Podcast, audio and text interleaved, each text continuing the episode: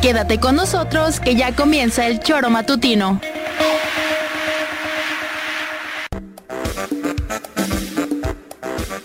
Porque somos quienes alegramos tus mañanas. Interactúa con nosotros y búscanos en nuestras redes sociales como El Choro Matutino. Sintonízanos desde nuestra página web www.elchoromatutino.com y llámanos a cabina al 777-311-6050. De lunes a viernes, de 7 a 9 de la mañana, por Radio Desafío y también por Irradia FM 103.7. Somos la mejor revista informativa del país. Somos...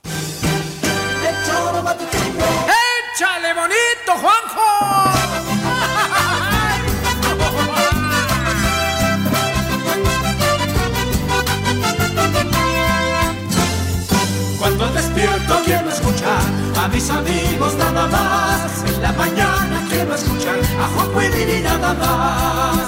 En el choro matutino,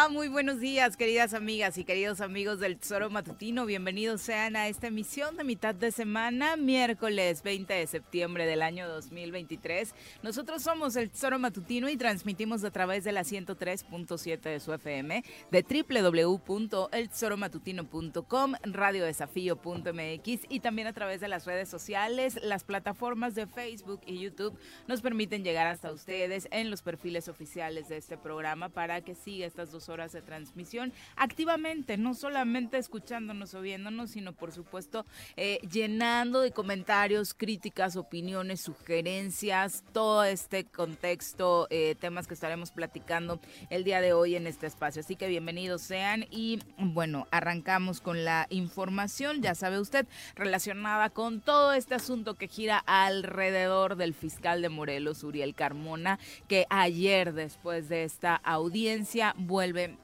a eh, quedar el proceso pues prácticamente igual en su contra, ¿no? Eh, sigue detenido, no hay novedades al respecto dentro de la determinación final, pero sí alrededor con todas estas suspicacias que han surgido, particularmente a todo lo que le hemos venido comentando, la presencia de cuerpos militares que algunos tratan de justificar, pero que siguen ahí presentes en las audiencias del fiscal y por supuesto el entorno político. Eh, Arrancó ya esta semana el registro de quienes aspiran a ser magistrados y también está generando mucha polémica. Señora RC, ¿cómo le va? Muy buenos días. ¿Qué pasó, señorita Arias? Buenos días. Bien. Ah, frío aquí. en Huitzilac, ¿o por qué el chamarrón? Sí, desde ayer. Ayer Ah, en la ¿sí? noche nos agarró. Estuve en México y me quedé medio frío. Ando un poquito tocadito la garganta. ¿Cómo Pero bien, bien, como siempre, ¿no? Ayer tuve mis dudas porque... ¿Cómo se llama el Con el hijo del. Chapo Guzmán? Ah, el chapito. Ovidio. Ujú. Ovidio. Ujú. A Ovidio le llevaron dos, ¿Dos qué? Entre dos policías. Ajá. El fiscal es un terrorista criminal durísimo. Internacional. internacional. Tienen Marina en el juicio donde no asiste. Tienen la Marina en todas partes, cabrón. Es un criminal, tremendo criminal. No, esto, digo la verdad, yo no quisiera estar en el pellejo del señor Uriel Carmona Gándara, porque, vamos, lo que le están haciendo es denigrante. Sin palabras, todos los días diré lo mismo. No sé, no sé qué, dónde haya podido tener sus errores o haya cometido incluso eso, ¿no? Al extremo de algún delito incluso, ¿no? Pero ninguno del tamaño del que le están jodiendo. Que me disculpen, desde la presidencia de la República hasta el último gato de, de, eso, ¿no? Porque no, no es justo, es tremendo. Bueno, yo creo que cometió un delito, pero es un delito que, vamos, podría estar esperando el juicio, esperando el proceso en la calle, como es, como debe de ser. Pero no, no, esto es, es inaudito. Vamos, es que no tengo palabras para decir lo que le están haciendo a Uriel Carmona. No sé jurídicamente las cosas, pero a, a bote pronto, como se dice en el fútbol, le están poniendo una madriza descomunal. A ver si afloja. Pero no, no. Y parece que no están consiguiendo ese objetivo. Parece que no Pepe, están días. consiguiéndolo. Hola Viri, buenos días, buenos días Juanjo. Coautoría intelectual en el tema de tortura. Y lo celebran pues, olvidándose que el, acusa, el que acusa de esa tortura es un presunto eh, personaje que participó posiblemente en un asesinato, triple asesinato y un feminicidio. No, pero asesinato y ese- un feminicidio. Entonces, ¿quién No, mató a los chicos? No nos importa. No. Lo que pasa es que torturaron a uno de los posibles eh, eh, autores materiales de este Pero ni se presenta el güey. No, para nada, no, pues tiene un abogado Ni se presenta. muy bien representado por un abogado del cual no sabemos, pues evidentemente, Claro, ¿eh? quién le paga, ¿no? Pero veo que celebran desde Pues la igual el propio, Pública, el propio diablo le posiblemente estará pagando porque Sí. todavía siguen secuestrando y asaltando en el mismo sitio, ¿eh? Es- posiblemente con No ha cambiado absolutamente temas- No, nada, en nada. la zona. En la zona sigue igual. De eso no hablamos. Ha habido ¿no? heridos este fin de Ni semana. se generó una estrategia De alrededor no de lo ocurrido con aquel multihomicidio, ni se ha generado ningún operativo de El raíz. sábado una pareja recibió unos balazos En la gasolinera. en la gasolinera. Pararon a este cargar sábado. gas la familia entera. Pero seguramente el diablo. No. Seguramente, ¿no? No sé quién es, Es el diablo. ángel. Pero, pero no, esto es, es el mundo al revés. Bueno, pero además lo vinculan a proceso y después de vincularlo a proceso, el juez dice, ya no puedo continuar yo con esta investigación. O sea, determinan tres meses para continuarla. Dice, yo ya no puedo, tiene que ser una instancia federal. Jódete. O sea, sí pudo eh, en este proceso, pero ya después ya no. No, pero no le hagas, no le des vuelta, Pepe. Esto Hombre. solo tiene un sentido. Es renuncia, cabrón. Firma tu renuncia. Y el día que firme sus renuncias, le empinan más. Pues A de mí- momento no se está dando. No, Está pero dando es que el problema de ellos es que si hoy Uli- Uriel renuncia, creo yo, ¿eh? son chaquetitas Se va mías. Cuau, según. ¿Eh? según No, se, se va va Cuau sí, pero no hablo ¿no? de él. Es que si él renuncia, lo empinan, cabrón. Sí, claro. Sí, ya no sale. Porque pues ya no, es que Ya ya no lo van a meter t- 30 o 40 años de cárcel, no teniendo ningún delito, supuestamente ningún delito, ni leve. Entonces, ¿qué, qué- está ocurriendo? ¿Y qué hacemos los morelenses? Es un hijo de Morelos. ¿Cómo es el, el himno de Morelos, la marcha morelense? Sí, unidos como hermanos los hijos de Morelos, ¿no? ¿Sí, no? Pues hay un hijo de Morelos que le están dando en la madre y no s- y le están no, dando No solo es él, Juanjo. o sea, No, es- a Morelos. Sí, yo creo que Por, es por el eso, Estado, ¿no? es que lo que significa el- el- el- lo que está ocurriendo es contra Morelos, por eso estoy diciendo, simbólicamente lo del hijo de Morelos. No sé ni si nació aquí, pero, pero es eso. Y encima hay involucrados diablos.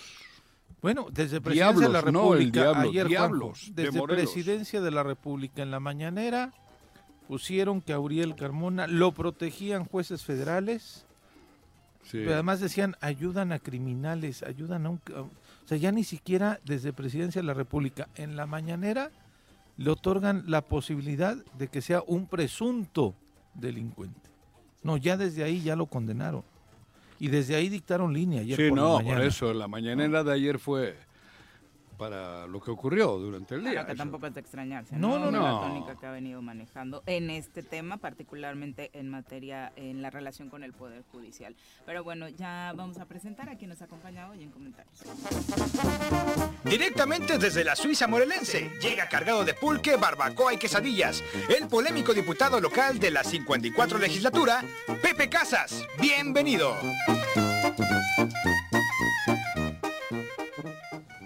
¿Cómo te va, Pepe? Buenos Hola días. Viri, buenos días Pepe, mi querido Juanjo. Pepiño, Pues poniéndome al día aquí con los temas que están comentando en Qué cabina. bueno. Dos primero. Juanjo, tienes toda la razón. Lo que ha estado sucediendo en los altos de Morelos, de Morelos, en especial Huitzilac, Tres Marías, lo que sucedió el fin de semana. Quiero eh, mandarle un abrazo a todos mis amigos y amigas comerciantes porque está pegando cañón en Durísimo, las ventas. sí. Duro, duro, Sí, duro. sí, me y consta, aunque los me consta también que después de esa rueda de prensa que se hizo allá en, en Tres Marías, La que hicieron los eh, comerciantes. la que hicimos junto con los comerciantes, efectivamente sí comenzó a haber operativo los domingos y todo, pero esto ya rebasó. El problema no es ahorita nomás de los domingos, es de lunes, de martes, de miércoles. Y no es a las los 10 de la noche, a las 11, a las 12. No. Y nos dieron las 10 y las 11, las 12, Sí. la 1, las- y, Y- y todo es- el día hay pedo. y este último Ayer nos que- quedamos sin gasolina ahí cerquita. Eh, Ese es el tema. Cagados. Sí, porque se están cerrando las gasolineras, Cabrón. no puedes cargar gasolina, gasolina. Te, te, te y te quedas sin gasolina a 100, a un, a un kilómetro de donde está el paradero. Sí. Y realmente sientes que hay güey. Que se te sube. No, yo llevaba un frasco de gasolina, ¿Qué pasa? vaselina. Dije, hoy sí, cabrón. Hoy Y- sí que pierdo aquí hasta el. Porque bueno, sientes eso. Sí, y fíjate que sí hay Pero no les presencia. preocupa. Sí hay presencia de la guardia, pero tú lo comentabas una vez, este Juanjo. Eh, El, el tema de, de que una patrulla esté parada en un paradero no, inhiben mucho. No. Porque todos los demás kilómetros que están sin resguardo, que no hay un, un patrulleo o que saben dónde están las personas que están delinquiendo. Pero además, pues, Pepe, el pedo es que te quieren asaltar, que no sabes luego qué te puede ocurrir, porque en el tema del diablo les hicieron una barbaridad. Creo que fue una- un abuso tremendo que hicieron con las tres personas, sobre todo con la mujer. Pero si tú tienes la oportunidad de huir, te disparan. O sea, te meten los tiros que pueden, a ver si te matan. Esto está cabrón. sí, Y y, sin embargo, estos están, ¿cómo decir? Para no cagarla, están apoyando a los sospechosos de lo que están ocurriendo en esos lugares. Porque el diablo, digan o no digan, es el sospechoso número uno de lo que ocurrió con esa chica y esos dos chicos. O sea, no estamos hablando que es las monjitas que venden, ¿cómo se llaman no allí son las las que señor- venden? las gorditas de nata, ¿no? Eso. No, no, cabrón. Está- y además, en Huitzilac Qué se conoce lo que estoy diciendo. Yo no digo, yo no sé si estuvo o no, pero se conoce de lo que estoy diciendo. La gente buena de Huitzilac sabe quiénes son los malos y sabe quiénes son los buenos, 98% buenos, pero sabe quiénes son. Se sabe, te dan nombres y apellidos. Y te dicen Diablo, Ángel, eh, el otro y la chingada. y el- te, te dicen los mismos vecinos. Y además, ¿sabes qué, Juanjo? Con lo que estás comentando del fiscal, viene a, a- a generar mayor, pena, mayor, mayor temor en la raíz. ¿Por qué? Porque el caso de, de Uriel inicia con el tema del feminicidio y todo ello, y hoy se transforma en el tema de tortura, donde cuando Pero, vimos en las noticias en el que el diablo es que el diablo sale Los en dos libertad, supuestos asesinos Están detenidos. están detenidos. En el en la acusación de que un policía judicial le puso una chinga, supuestamente, o le tortura, estamos hablando del que supuestamente asesinó a tres personas. O sea, Juanjo, fíjate en qué se están escudando, en qué están teniendo en la cárcel a un, un- a un morelense. le pido a, a- Cabrón, no, es que esto es absurdo. si un abogado nos está escuchando, le pido me corrija. Coautor intelectual. Me parece que es un delito que no está en el Código Penal de Morelos, es un, es un delito del Código Sí, que porque por eso he dicho que supuestamente le tortura a un judicial, ¿no? Sí, sí, sí. porque No fue, no no fue fue, Uriel. Uriel, No, fue un que judicial. le metió la- el, el tehuacán en la nariz. Exactamente. Supuestamente dice que le tortura a algún judicial, ¿no? Cuando no acreditaron, mal, ¿eh? no acreditaron los fiscales federales modo, lugar, fecha de Nada. esa supuesta tortura. Pero aún así, Ni él se ha presentado. Que se presente si es una Sí. perita en dulce, cabrón. se, se, se, se ciñe o, o se el, el juez Natanael Subdías dice se acredita el tema del este protocolo es de una Estambul farsa, Pepe. de 11 eh, términos que tienen que acreditar, solamente acreditaron supuestamente 5, pero insisto, coautor intelectual en tortura parece que no es un delito que esté en el Código Penal local, está en el Código Federal y aún así el juez dice, pues se aplica y entonces ya que se aplica y que lo vinculo a proceso, ya no puedo yo conocer de la carpeta porque es un tema federal, entonces lo mando para un juez federal. Yo creo que el alcance de lo que estamos viendo en el caso de Uriel va a generar un criterio, porque si el criterio que usó el juez Natael se utilizara para todos los casos de tortura, todos los fiscales estarían ahorita en la cárcel. Entonces, esto va a permitir la salida por la puerta, Por eso ningún fiscal se este, ya ni siquiera la chica, sino por la puerta grande, de, de mucha gente que está cometiendo delitos y está donde tiene que estar en prisión y que hoy arrincona, acorrala a la sociedad porque pueden salir a través de estos temas que no se están dando cuenta que este camino que está sucediendo con Uriel está generando precedente jurídico, está generando criterio y próximamente jurisprudencia con, con toda la serie de amparos, lo que está sucediendo, que sin duda es un caso que a nivel nacional eh, está generando, eh, insisto, un, una- un criterio jurídico que puede ser beneficiado para otro tipo de delincuentes en, en los días venideros. Eso es terrible. Es lo que te digo. Joder, a mí si me dijesen que a Uriel lo están acusando, no sé, de, de- temas que están todos sin resolver, pero los dos, en los dos que habla, el supuesto torturador o torturado, supuesto, supuesto criminal, está en libertad. Bueno, ni siquiera ese sabemos dónde no está, era- Juanjo. ¿Eh? Y no tiene calidad de supuesto porque está en No, no, libertad. bueno, pero en aquel entonces la tuvo calidad de supuesto. Está en libertad. Y en el otro, en el del supuesto feminicidio, los dos están en la cárcel. O sea, ¿Y sabes esto qué, es el mundo al revés por donde le mires. Y yo creo que Es en algún pedo. momento Joder, de la yo- ciudadanía- esto da miedo a todos. tenemos Bueno, que no saber miedo, cabrón. qué sucedió, porque recuerda que en el caso del diablo hay antelación de que supuestamente alguien pidió la liberación de esta persona. Sí, está la conversación, anónima, está la conversación de, del magistrado Arenas, con eh, donde se Pues sí, toca el tema del diablo. eso. Está la intervención del presidente del Tribunal Perdón de Superior de la- la- Justicia. o sea, todo lo que está detrás de esto, Pepe. Sí. Adelante. Sí, no, no, es que decía, no alguien, sino Gamboa. el magistrado Arenas acusa que Gamboa, el magistrado Le dio línea. presidente, le pidió que reconsiderara su voto con relación a la liberación o no de este, de este personaje. Ajá. El magistrado Arenas lo iba a declarar culpable. Sí, Y para que fuera el a magistrado favor. Arenas menciona que el, el presidente le pidió su reconsideración del voto. Hay una grabación donde el hermano del gobernador, que no tiene ningún cargo público, que no tiene nada que ver con el Tribunal Superior de Justicia, Ni con le pide al, al magistrado Arenas que vote conforme a de qué tiene que llamar. Le da línea. Pero además él mismo da a conocer la grabación Sí. que, que él mismo Con presunción. graba. el supuente este, da, el o sea, supuesto delincuente está en libertad porque se la dieron y el, y el fiscal lo tienen en la cárcel ante una supuesta declaración de un supuesto criminal. Esto donde es- hay interés evidente del actual gobierno del No. Estado y del presidente del Tribunal de ¿Alguien- Superior de Justicia. O sea, a ver, de, de verdad, Pero alguien dirá con dos dedos de frente necesitas... en Morelos. Este, Mm. ¿Qué está pasando? ¿Quién le grabó el video al chico, al posible responsable de Pero- ese asesinato? De una manera profesional, editado de manera profesional. Oye, pero han detenido a la chica que hizo el la necropsia. ¿No? La necropsia la hizo una profesional. Sí. La de sí, aquí. Así es. así es. No, todo un equipo, no solo. Bueno, pero digo, Ha- hablamos todo un ya del equipo tema del de feminicidio. El tema del profesionales de Ariadna. feminicidio. Ujú. Yo creo que el fiscal dijo lo que los de la necropsia, los profesionales, los médicos, los doctores especialistas en necropsia le dijeron.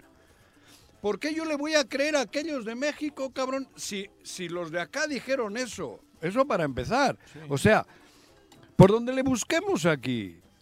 Y además, repito, el tema de esa chica, todo fue en la Ciudad de México. La emborrachan, la, o se emborrachan, la emborrachan, entran a un departamento, quién sabe qué pasó, la cargan en la Ciudad de México, Sí. la, la avientan, el cadáver supuestamente ya aquí, la fiscalía le hace una necropsia y la necropsia que dice la fiscalía es lo que dijeron, que se murió por ah, auto, eh, Broncoaspiración. broncoaspiración. Que pudo haber sido las dos cosas, yo no sé, güey. sí, Pero ustedes creen y después que acá. Uriel Carmona tiene que estar en la cárcel por eso.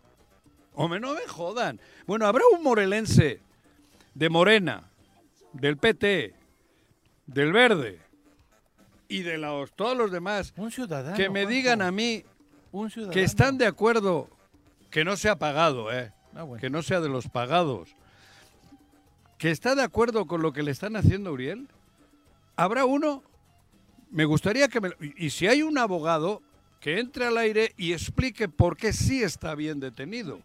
Entonces, a lo mejor me callo y le mando unos pollitos a, a Uriel para que pues los coma, ¿no?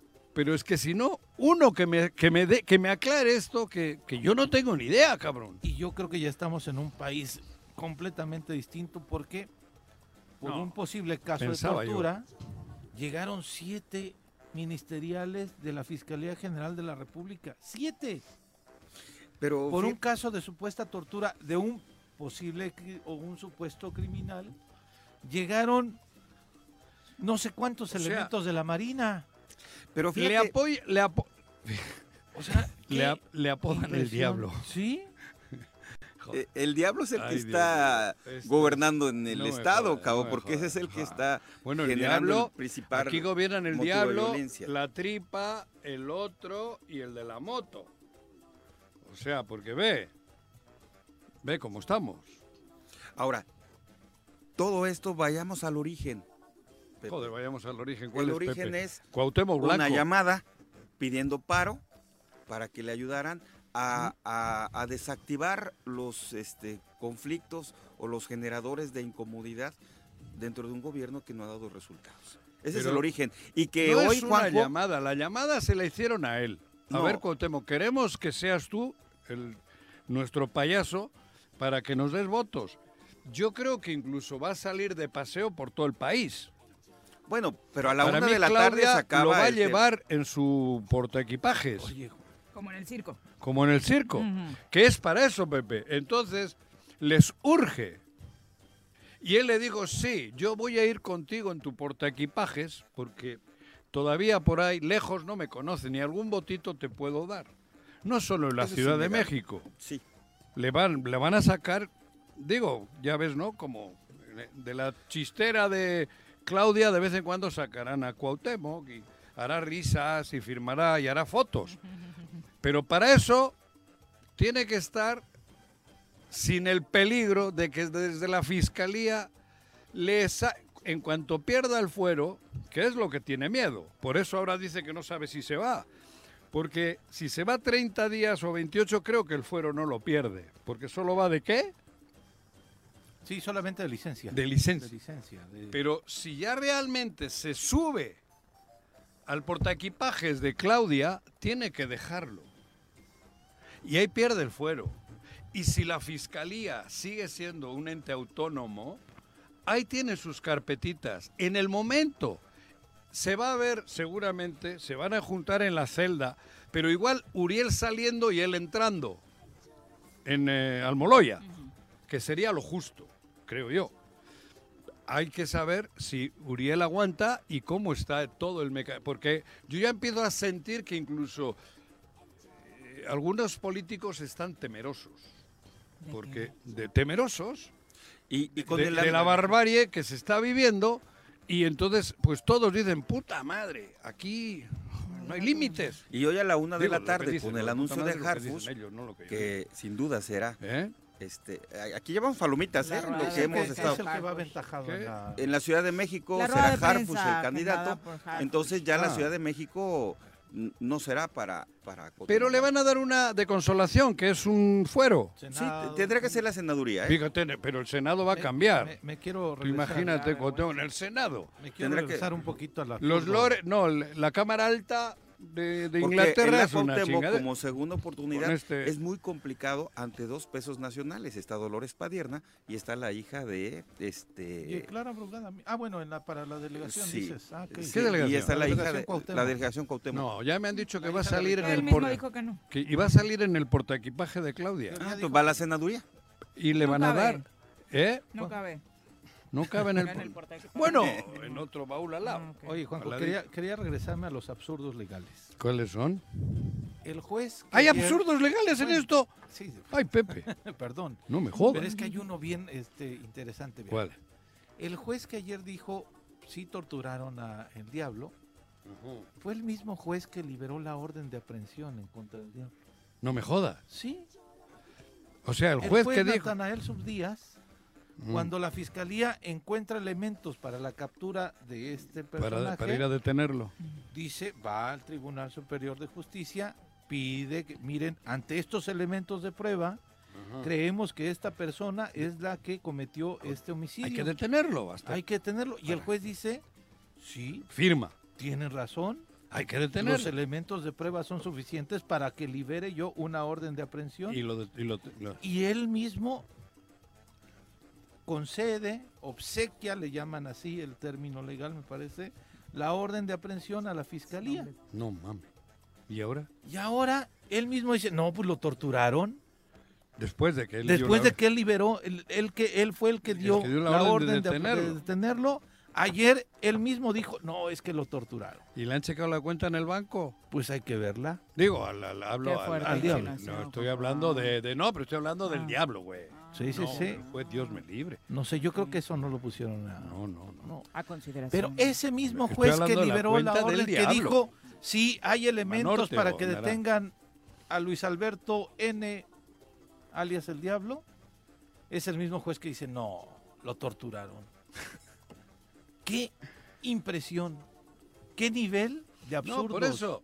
Pero estoy hablando otra ¿A vez- quién le venden la historia? Desde el Tribunal Superior de Justicia. Pues- ¿A quién le venden la historia? Sí, pero esto es un antecedente cabrón. A mí me tocó vivir cosas así, que es por las que Pero en una dictadura, que Juan José. meternos. No, por eso. Estamos Había hablando un de un- gobernador civil que así le llamaban, que Franco los un- ponía en todos los estados. de Morelos. Bueno, y el gobernador civil era el que controlaba todo. Vasco que caía a la cárcel, Vasco que se la jodía, porque te inventaban todo y jueces como este que dices te la aplicaban. Pasaron por la cárcel mi padre, mis abuelos, mi, todos. Por el, y- pero te creaban un Por el delito. solo hecho de ser vascos. Sí, por el solo hecho, pero te creaban un delito. Esta fórmula yo la conozco. Eran los gobernadores civiles, que así les ponía Franco. En una dictadura. Franco, te estoy hablando, en una por eso te dictadura. Eso te estoy diciendo, Para pero yo lo viví. Por eso hay momentos que digo, en la madre, ¿para dónde voy? Pues Porque- vamos para atrás. Pero joder, pero, eh, pero por No eso pa' dónde estoy vas diciendo tú, que me es pa' dónde vamos. que me explique alguien qué está pasando. Yo entiendo que le pueden odiar, le entiendo que sea un fiscal de derechas, le entiendo que sea un fiscal incómodo, entiendo que la fiscalía rebelde, entiendo todo eso, pero cometer este tipo de, atrope- de tropelías, de, de- de- de cosas para, eh, libera- para abrirle el camino a un a ese Sí. Está cabrón. Eso, te, digo, alguno me va a decir, Juanjo, exagera. A mí me lo tocó, me tocó vivir, ¿eh? Sí, exactamente. El gobernador civil que ponía a Franco en todas las provincias o estados, que aquí le llamamos estados, allí son provincias, era el que decía, a ver, aquel es el vasquito rebel- revoltoso. Pum, te generaban un pedo, había un juez que está y para adentro. Sí. Eso fue la posguerra, fue durante el franquismo. Eso es, y, y- y que ahora a mí, me, digo, me estoy buscando tanta similitud, estoy, estoy encontrando tanta similitud que me da miedo. Digo, joder, eh, yo, yo no quiero vivir otra vez aquello, No, hombre. Pero para nadie, porque eso es lo más grave. O sea, puedes terminar en la cárcel con un delito que no has cometido, Inventado. pero además Utilizando todos los aparatos de no, las pero instituciones. además te, te- te ponen una friega porque te lo dicen ellos. Y Sí. como te lo dicen ellos, ya es verdad. Te lo decía Franco. Y era verdad, ¿no? Para los franquistas. Sabiendo que no. O sea, por eso te digo, te lo dicen con tanta... Y como estamos en, una, en un momento en el que todo, bueno, muchos deseamos un cambio brusco en el país, pero cabrón, esto, da- esto da Pero el para... gobierno que se da- supone debe impulsar ese cambio en Eso- el país por no eso está te dando digo, las mejores señales. No, es- no sé, no, no, me- me- porque esto luego algunos estarán aplaudiendo hoy. Sí. Te toca, sí, ¿eh? muchos. Luego te llega, cabrón. Al que aplauda hoy, le va a llegar. Porque la tortilla Sí, se de un lado solo, se- si la dejas solo de un lado, se quema. Y ya verás. Pero bueno, joder, es, es un rollo. Hablamos todos los días de lo... Porque es, es lamentable, la verdad. Pero es que es lamentable la utilización Sí. de las instituciones, es lamentable la persecución que se hace para favorecer a una persona políticamente. Es porque eso. Lo Sí. repite el mismo, eh, porque además ¿qué se esperaba? ¿no? Alguien decía, ay, vamos a ver qué pasa con el fiscal. No Nah. sabemos qué va a pasar. La misma defensa lo dijo previo a la, Sí, a la audiencia. Va a seguir Dijo, dentro. no confío en las va a instituciones seguir del dentro, Tribunal dijo. Superior de Lo- lo oí Justicia. Lo van a vincular a proceso de nueva cuenta y tendremos que ir a la instancia Otra vez. federal para ver qué es lo que pasa. Y vuelta a empezar la cuarta. Exactamente. Ahora la- la- las instancias Sí, federales... es que ¿Cuántos meses van a pasar para que tengamos Pues una eso te digo, Justicia? pero- no, no solo pero para el fiscal, hay detrás eh, dos mujeres que fueron, que perdieron la vida en, en esta situación y que desafortunadamente razón, no nos estamos centrando en ellas, Pero ¿no? es que- Además de los otros chicos que hasta acompañaban a una de ellas. Pero ha- hay ese, ese tema, Juanjo, la distracción. Mira, ¿cuáles son las declaraciones de ayer del gobernador? De que se está metiendo mano del gobernador ¿De en la Fiscalía Antier, ¿no? Anticorrupción. Ayer no trabajó. ah, bueno, las de Antier, Ajá, sí, ayer no Eh, trabajó. donde dice, ¿no? Que se está metiendo este, el agandalle en la Fiscalía Anticorrupción y todo Sí, eso. joder. Pero no volteé a ver, yo no escucho la declaración de cómo está armado el presupuesto 2024, cómo ya se impactó el 2023 por una mala planeación Vienen más al impuestos. interior. Ujú, ya este, lo adelantaba el de cómo- cómo, cómo está esa situación, pero además también eh, la nula entrega pública, eh, las cuentas que se han entregado al gobierno del Estado a través de en el Congreso del Estado. Y la- lo nuevo que vamos a tener en los próximos días es ante la eh, convocatoria que hay ya para nombrar 10 magistrados por parte del Congreso del Estado, que evidentemente el nombramiento de estos magistrados va a cambiar los equilibrios al interior del Tribunal Sí, Superior de claro. Justicia y eso vendrá nuevamente ajustes en el tribunal que evidentemente generará incomodidad en el, en el, en el gobierno del Estado y seguirá tensando más las cosas en los próximos días, Pepe. Sí, sí, desde luego.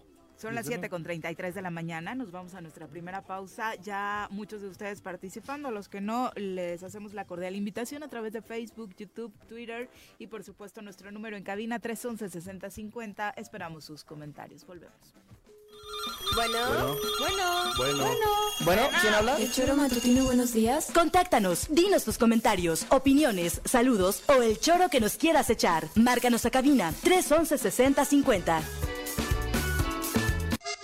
Súbale por Juárez, Calvario, atravieso Avenida Morelos. Sí, sí se va recorriendo, por favor. Por favor, pero rapidito que ya va a empezar el choro.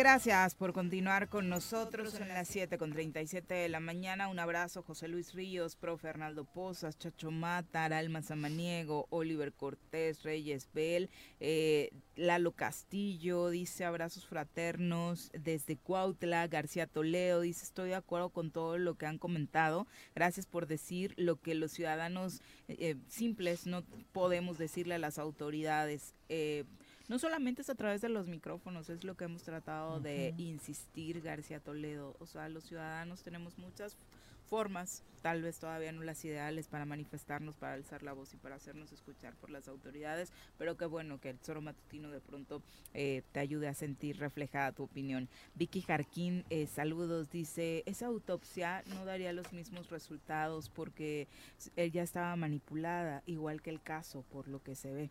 Eh, obviamente hubo manipulación en algún lado, ¿no? No pueden dar eh, dos autopsias resultados ¿Quién tan diferentes. Vicky. ¿Pero qué dice? No la entiendo.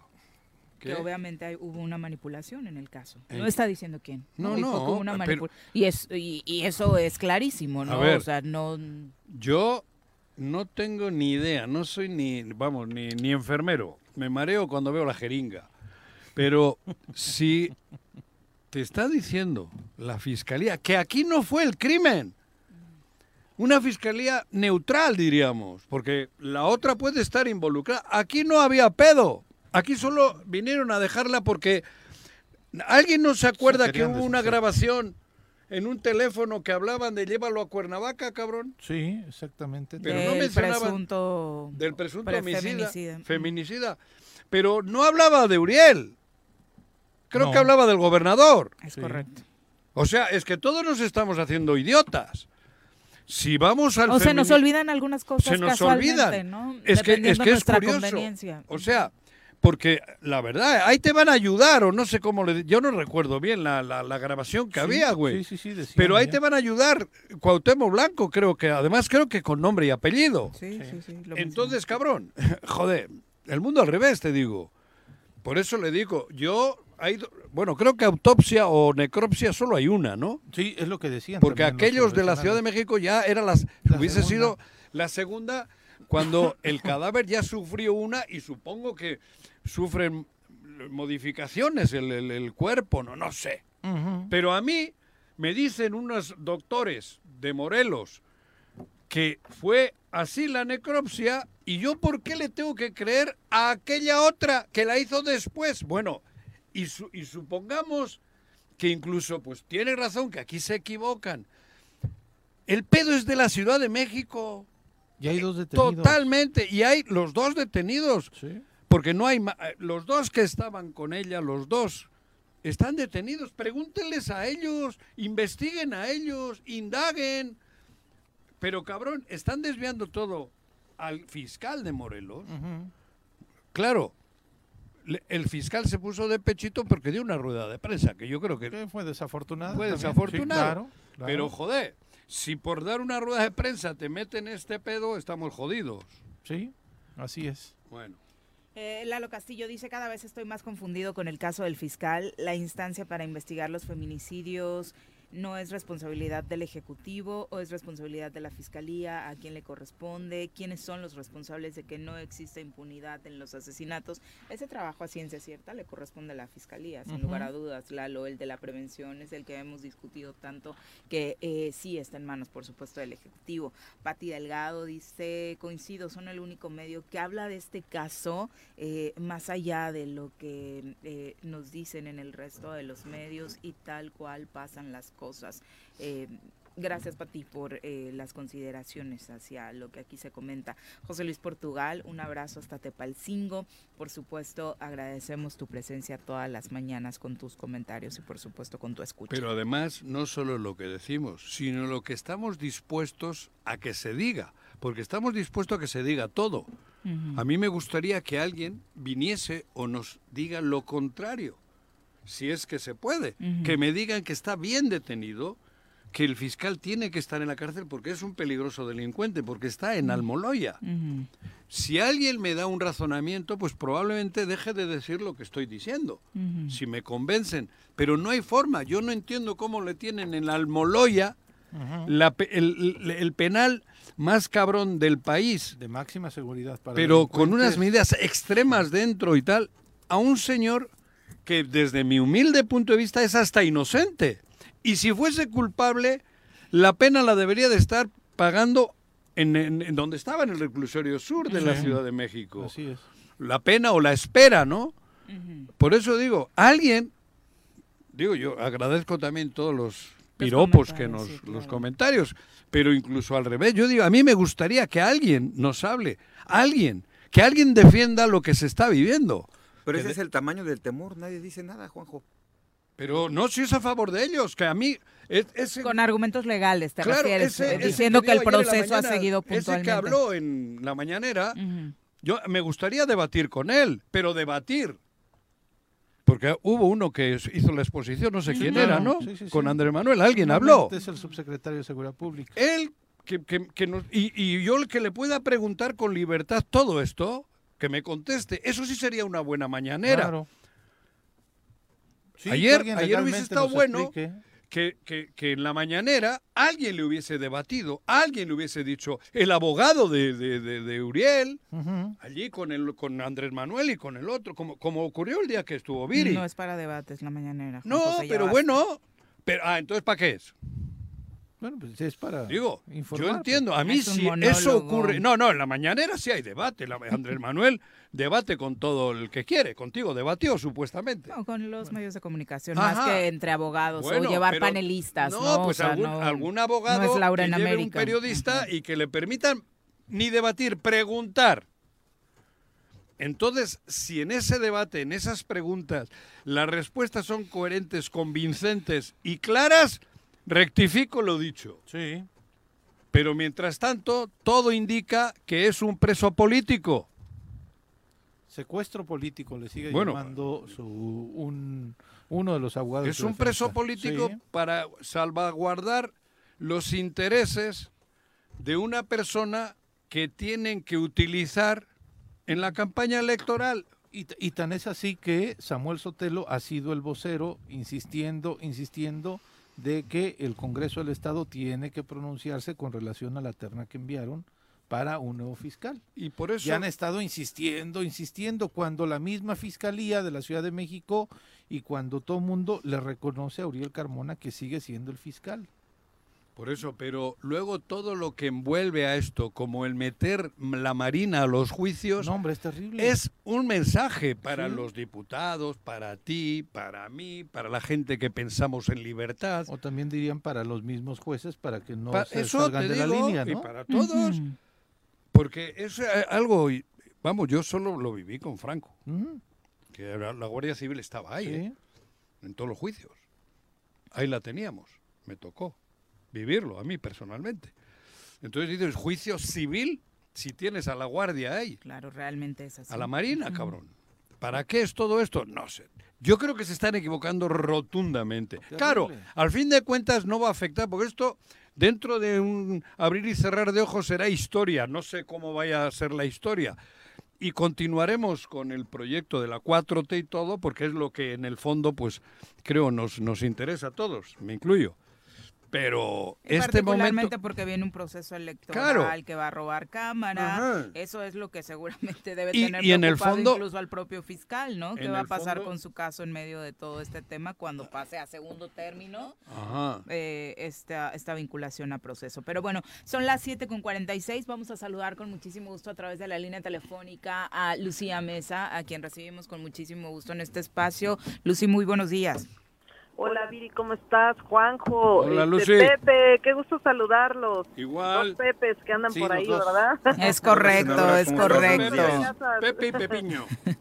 Saludos.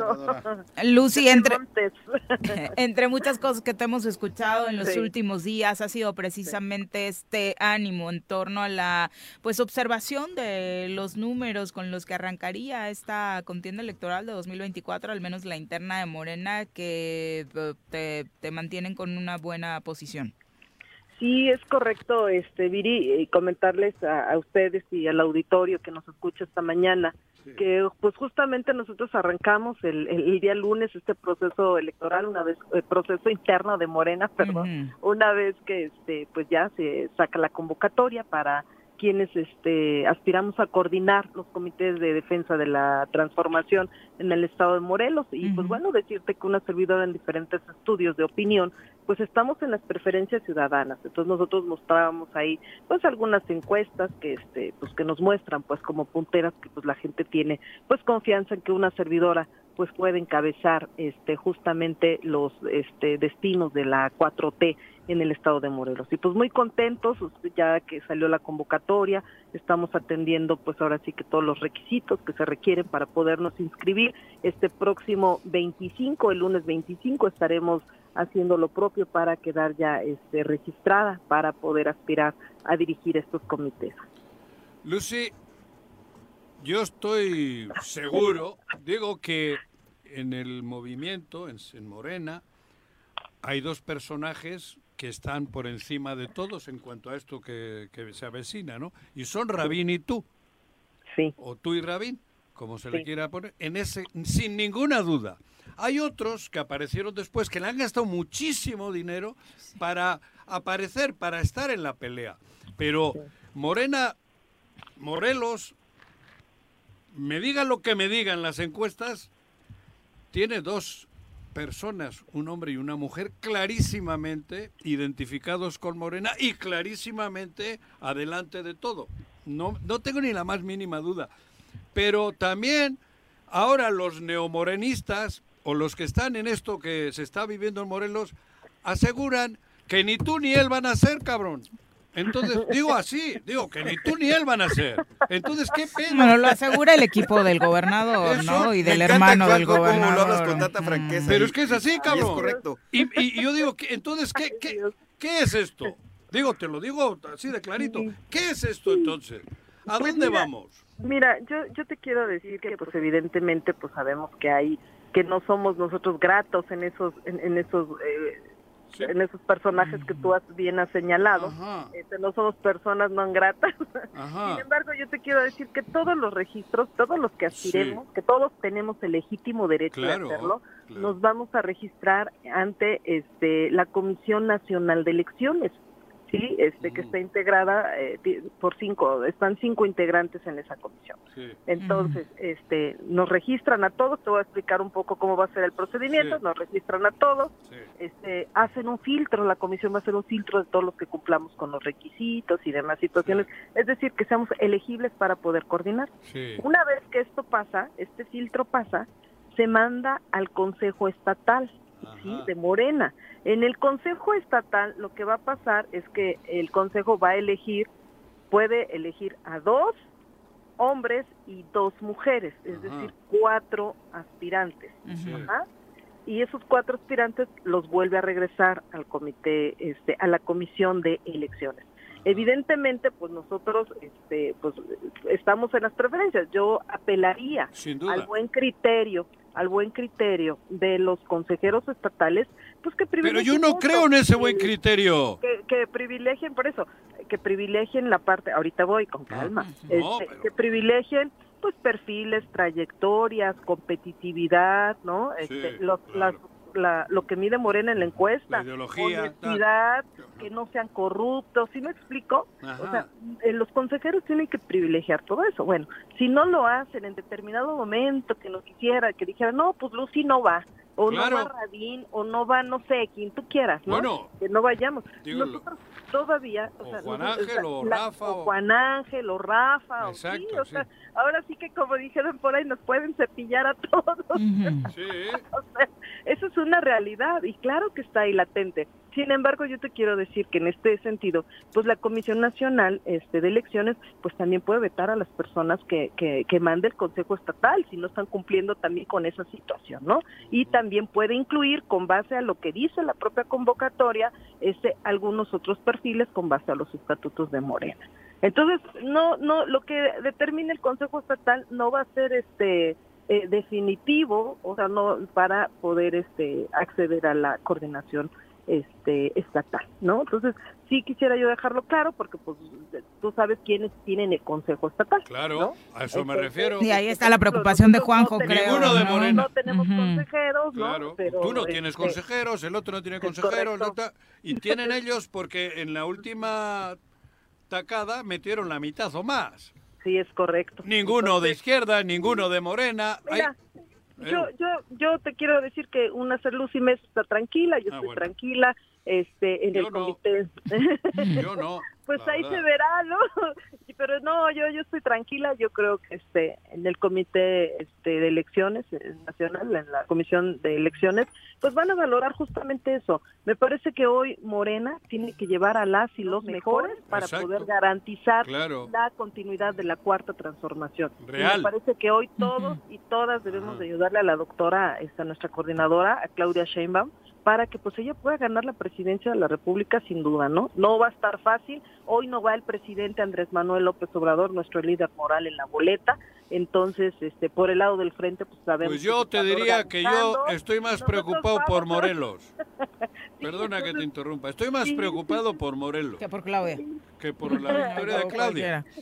Porque si en Morelos seguimos igual o peor, No, pues sí. se Morelos jodieron no dos aguanta. millones. ¿Eh? Morelos ya no aguanta. Por eso. Y la gente hoy tiene una ruta clara y la gente sabe que pues es por, por, por el lado de luz y donde podemos garantizar la transformación del Estado. Entonces, pues nosotros seguimos en eso, nuestra ruta, nuestra dinámica. Este, por eso te decía, yo apelo a este, al buen criterio de todos los consejeros estatales, Uh. que más allá de grupos, que más allá de corrientes y más allá de intereses personales, se privilegien, insisto, perfiles, trayectorias, honestidad, este, competitividad, que eso es lo más importante, ¿no? Entonces yo, yo haría un llamado respetuoso a las y los consejeros de Morena a tomar decisiones con base a estos criterios que acabo de comentar. Lucy, me porque también- muy importantes. También te lo digo, ¿eh? si no es alguno de ustedes, si no es alguien con realmente amor a Morelos y amor a la 4T, se les va a voltear el, el- el- el asunto. ¿Se complica la elección? No, según pero tú? es que Para a- hasta gente como yo Sí. van a votar en contra, ¿eh? Pero hay un exceso de confianza porque enfrente no hay me- nadie, pero Morelos José. no. Morelos ya no aguanta más, como tú bien lo has dicho. Y si enfrente ponen una persona con esas Que características, ese es el problema. ah, ¿Quién puede haberlos, puede haberlos.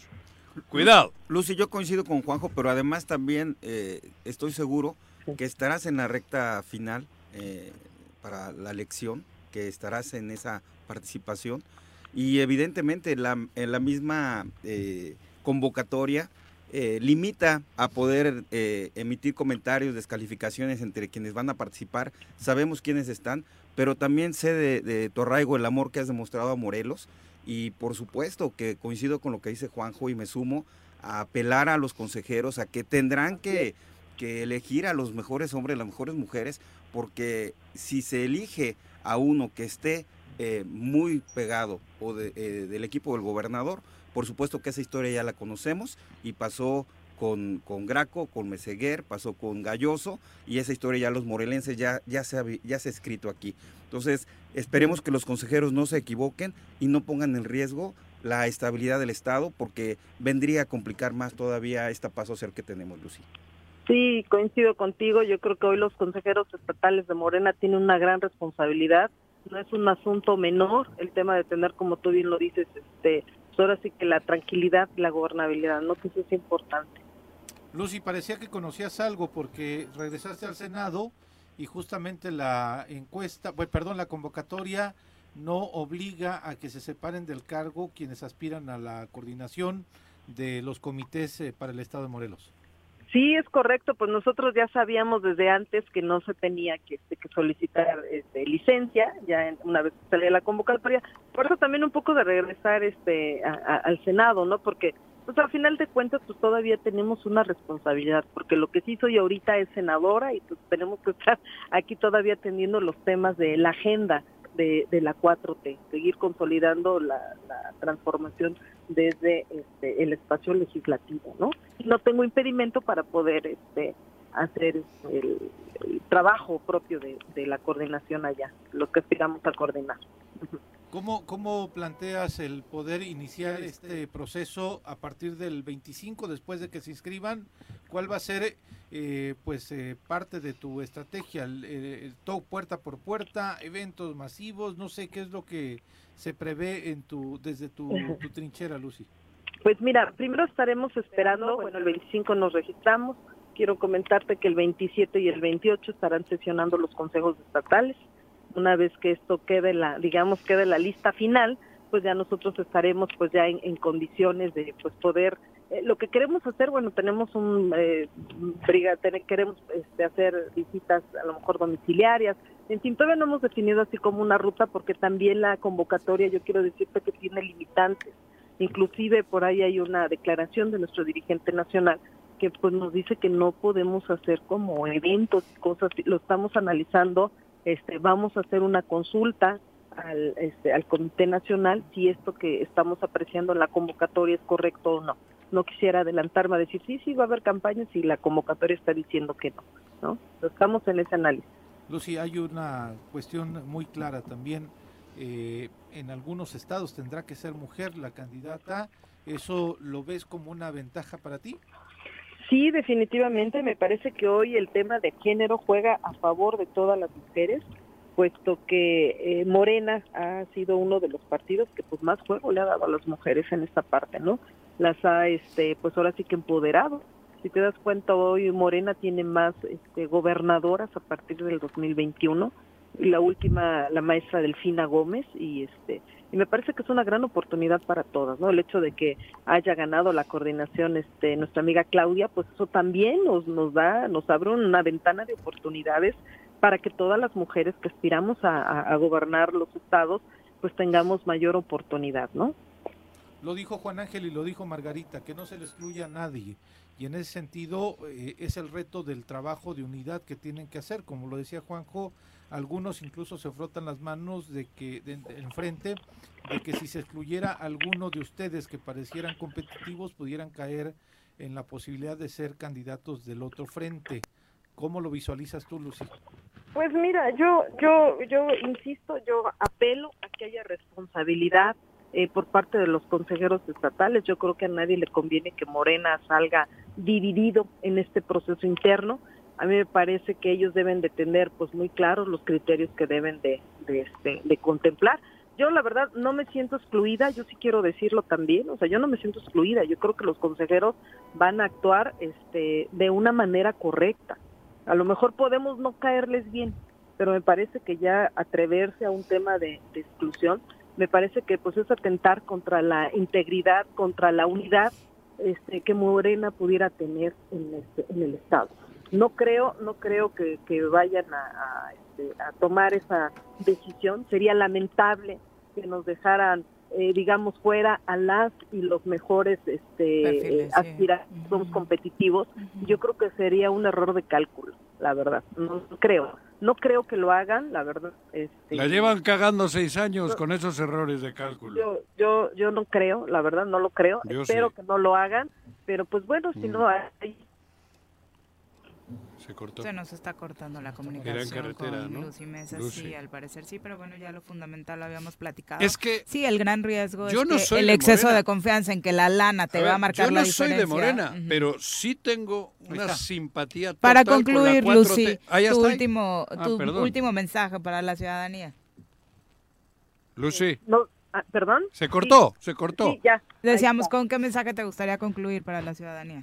Bueno, decirles a los ciudadanos que nosotros seguimos trabajando fuertemente, generando esperanza y confianza con las y los morelenses y que vamos a seguir trabajando y luchando por la coordinación estatal de los comités de la 4T en nuestro querido estado de Morelos. Tengan esperanza porque ya va a llegar a Morelos. Perfecto, muchas gracias. Buenos días. ustedes. Bonito día. Adiós. Lucy. Decías, Juan José. No, yo decía, y lo que vengo diciendo, a mí que me quieran hacer comulgar con ruedas de molinos, ni madres, porque no lo he hecho nunca. Entonces, si me dicen que por Morena va Juan Ángel, Rafa, Rabín, Lucy, no sé, Juan Salgado. Brito, Megui, Ujú. Megui, Megui Salgado. hasta ahí, porque nadie más.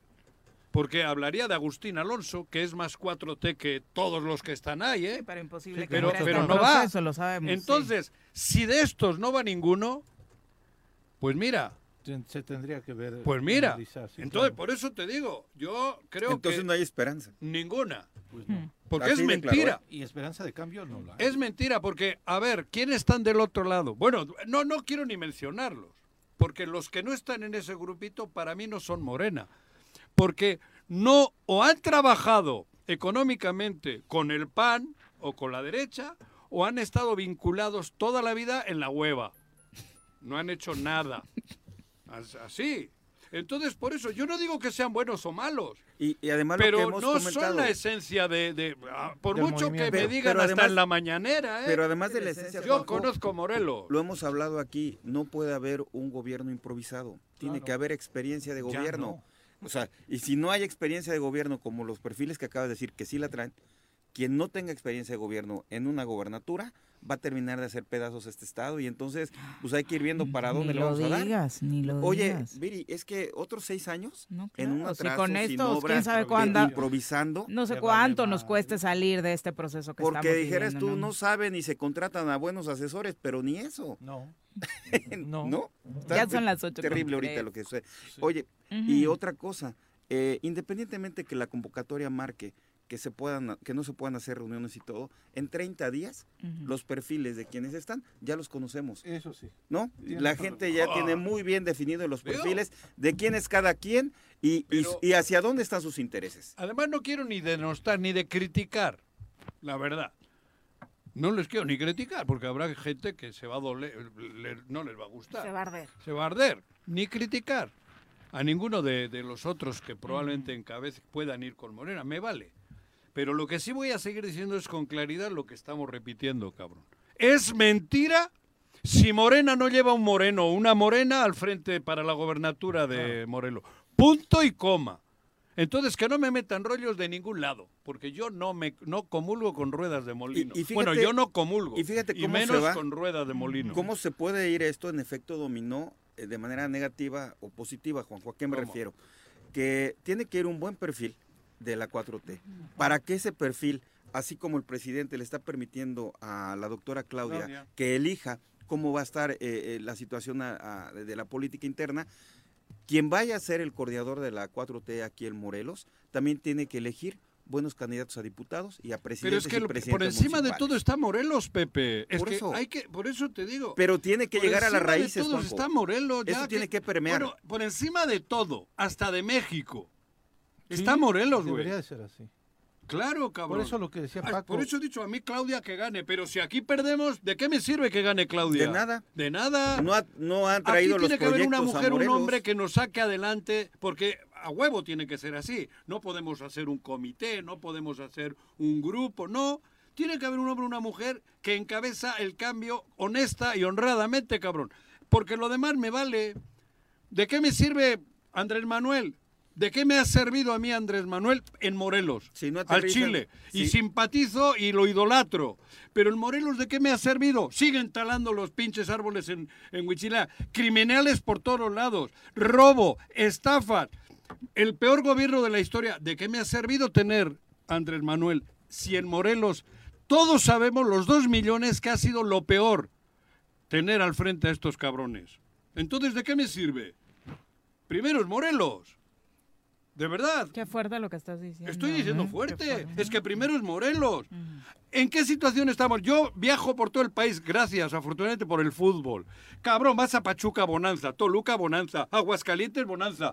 Mérida, de la- Puebla. Puebla, cabrón. Querétaro. Querétaro. Digo, hay, hay delincuencia, Nada más con pero nuestros hay un vecinos, sí. equilibrio porque hay economía. Cabrón. De México. ¿Aquí qué? ¿Aquí qué? Tú en Tres Marías, ¿qué estás pasando? Hambre. Con tu negocio. Hambre. Y todos los demás, Penas. ¿qué están pasando? ¿Qué hay que hacer? Delinquir para vivir bien. ¿Qué tengo que ser? ¿Un corrupto? ¿Un informador corrupto? ¿Un político corrupto para que tenga yo una pinche casa de 4 millones o 5 o 10 millones? Y que mis hijos no tengan pedos. Eso hay que hacer. Buah, joder, pues no, cabrón. Tenemos que salvar a Morelos. Y no voy aquí yo de, de ¿cómo se llama? De Emiliano Zapata, güey. Pero es obvio, es así. Es el momento. Joder. Bueno, es que ya estoy cansado, güey. 8 con 7. Estoy cansado. Bueno, bueno, Bueno. Bueno, ¿quién habla? El choro matutino, buenos días. Contáctanos, dinos tus comentarios, opiniones, saludos o el choro que nos quieras echar. Márcanos a cabina 311 6050. Súbale por Juárez, Calvario, atravieso Avenida Morelos. Eh, Sí, sí se va recorriendo, por favor. Por favor, pero rapidito que ya va a empezar el choro.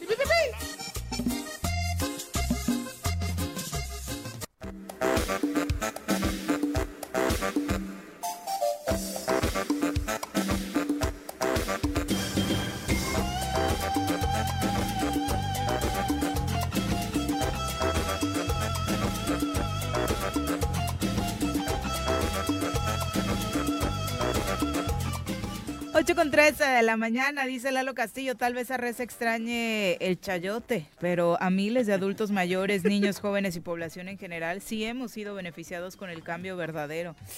Es que sí estuvo muy fuerte lo que dijiste, Juan Sí, Chica, es- nadie la Bueno, ve. pero el cambio ¿Qué? verdadero Es que tema dijiste que no, no que es qué te cuestionaste qué beneficio ha dejado el gobierno federal en Morelos. Eso No, no, no, ver.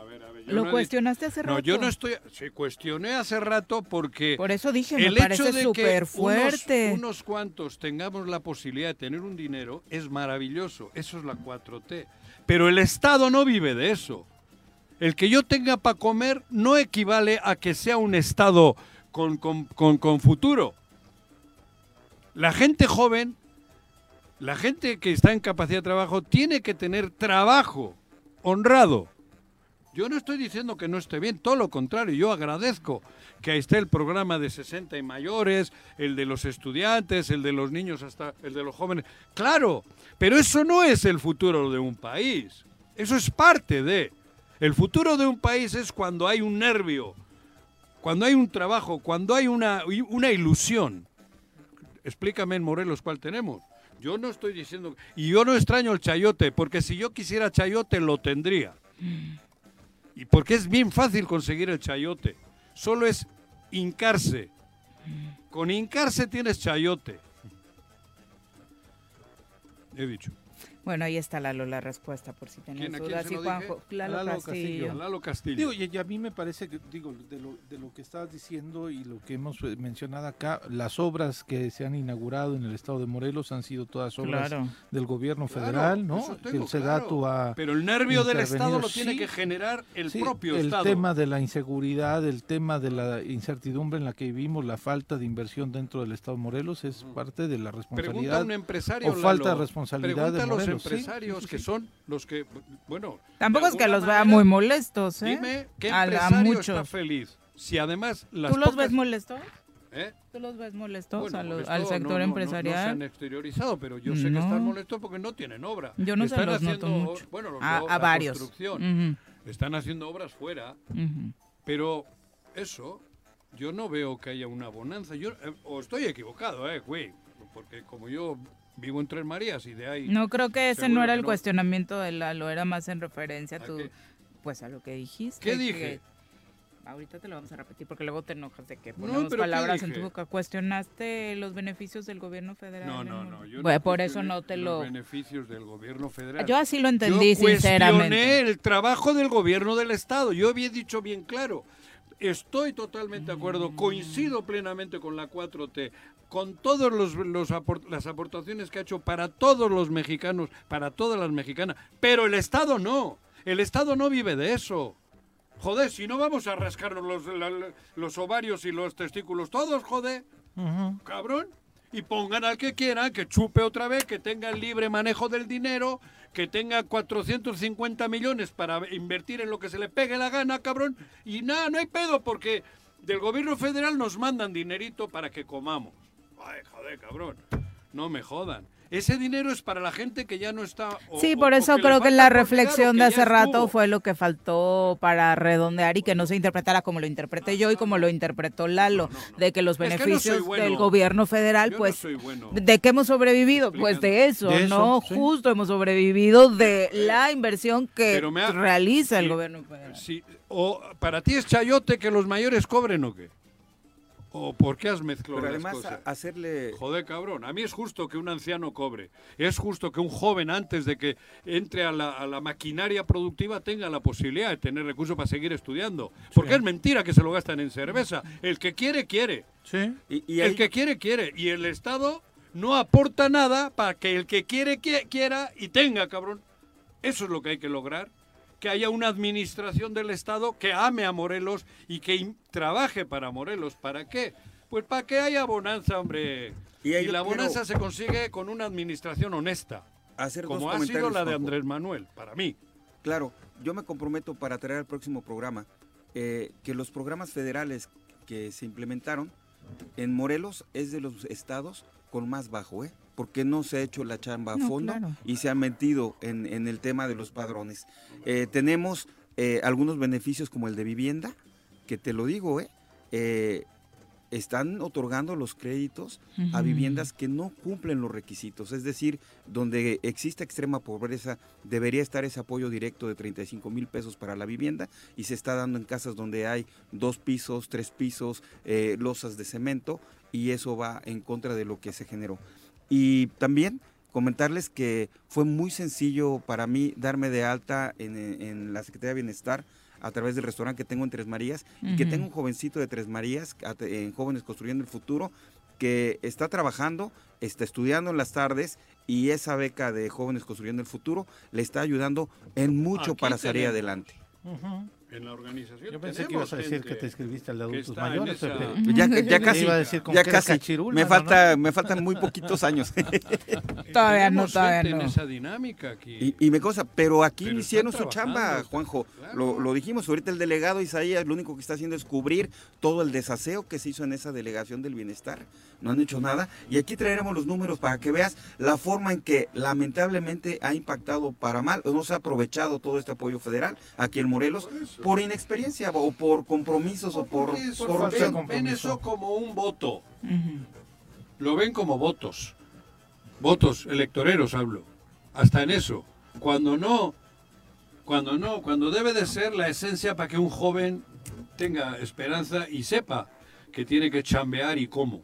Para eso es. No, no, lo veían como votos y lo siguen viendo como votos. Mientras solo veamos a un ser humano como un voto, estamos jodidos. María Poblano, un abrazo, nos manda saludos, nos escucha todos los días y dice coincido. Eh, la pregunta sigue siendo a quién le interesa tener encerrado al fiscal. Ya tiene nuevas acusaciones, eh, va una tras otra. ¿Quién tiene interés de que se sigan ocultando sus fechorías? Pues al. Bueno, ahí está la respuesta, parece clara y, y obvia, ¿no? Eh, 8 con 20 vamos a hablar de educación. En un mundo de constante cambio, analizar la calidad de la educación es más importante que nunca. Por eso llega la maestra Blanca Nieves Sánchez a darnos clase en busca de la excelencia académica. Maestra, ¿cómo le va? Muy buenos Muy días. buenos días. Aquí con el gusto de estar en la comunidad Choreros y decirles que por complicadas que estén las situaciones, tenemos que tener este pues en unidad para poderlas enfrentar, porque a final de cuentas la libertad y el ejercicio democrático va a depender de los ciudadanos de este estado y tenemos que ver por Morelos, ¿no? Claro. Y la educación eh, te- tiene que ser y seguirá siendo esa palanca para poder este accionar a las nuevas generaciones. Pues comenzaré primeramente felicitando la muestra que dieron ayer los niños de la escuela primaria Benito Juárez en Cuernavaca. Digo, sí. porque rompieron récord este, de ejemplo hacer su... Corrieron sí, algunos, A, maestra, ci- ¿eh? a 56.